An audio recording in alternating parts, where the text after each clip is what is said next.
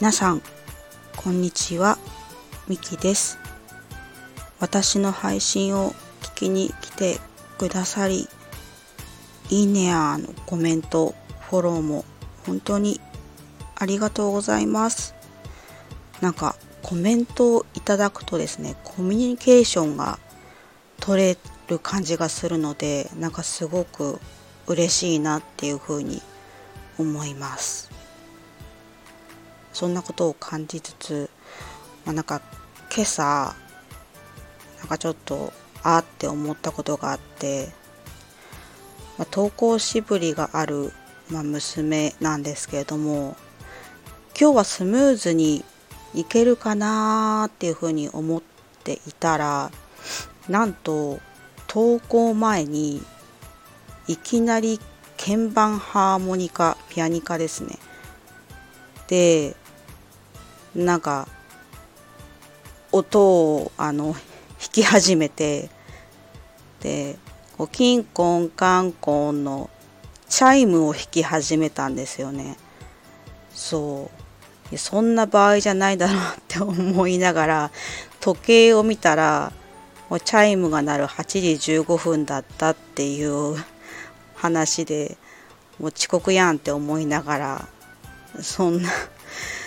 あのバタバタした朝でした、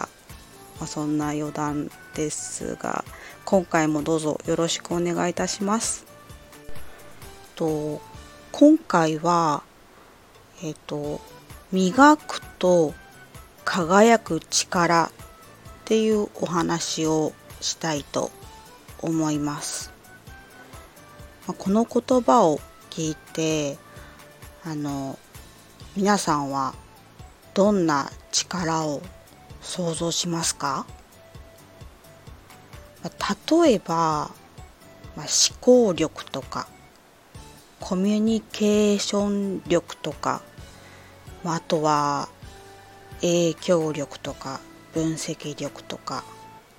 まあいろいろあるなっていう感じですよね。まあ、私はあの細かく紐解いていくとすごくたくさんあるんじゃないかなっていうふうに考えています。まあ、そんなたくさんある中なんですけれども、まあ、私が考えたあの結論ですね結論はあの気づき力っていうことです。まあそれは何でかっていうのをちょっとお話ししていきたいと思います。まあ、人ってあの生きていく中でまあ日々考えて気づきを得て、まあ、選択をしているなっていうふうに考えていてでこの気づきを無意識にしているか意識的にしているかで、まあ、結構変わるなっていうふうに考えています。で無意識でももちろん問題はなくて無意識にしていることなんていっぱいいっぱいあると思います。で、まあ、これを意識的な気づきに変えると何が変わるのかっていうと、まあ、気づきを意識的にすることで行動力が付随してくるのではないかなっていうふうに考えています。もう行動力ってめちゃくちゃ言われる言葉ですよね。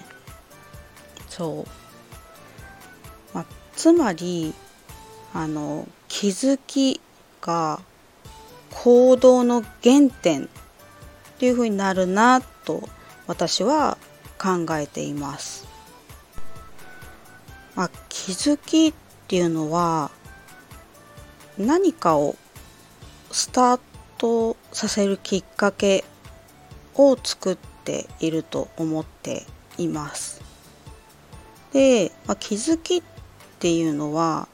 まあ、気づきという問題を、まあ、具体化噛み砕きをしていくと、まあ、行動しやすくなるなっていうふうに考えています。まあ、行動っていうと、まあ、体を動かすっていうイメージがあるんですけれども、まあ、体を動かすだけじゃなくて、まあ、気持ちを変化させることも、まあ、行動だと私は思っています。で気づきっていうのはあのプラスの気づきとマイナスの気づきとどちらもあるっていうふうに感じていてでどう思うのが正解かではなくてどう思ったかですねこれが気づきっていうこと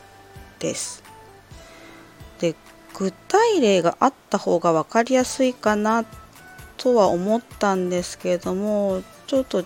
時間の関係上次回かなお話ししてみたいなと思いますちょっとまとめてみたいと思いますえっ、ー、とまず磨くと輝く力とは、まあ、気づき力ということで、まあ、2つ目が、まあ、気づきというのを、ま、意識的に行うことっていうのが、まあ、大切かなっていうところです。で3つ目が気づき力には、行動力が付随するということですね。で4つ目が気づきという問題を具体化するといいということです。以上ですね今回は磨くと輝く力についてお話をしました。あの気づきについてはちょっと違う視点からもお話ししたいと思っているので、まあ、それもまた違う時に配信できればいいなぁと思っています。最後まであの私のお話を聞いていただき本当にありがとうございました。なんか今日は夕方から雨予報が出ているのでちょっと娘のお迎えに行く時に雨だったら嫌だなぁと思いつつですがそう、まあ、皆様もねちょっと、まあ、雨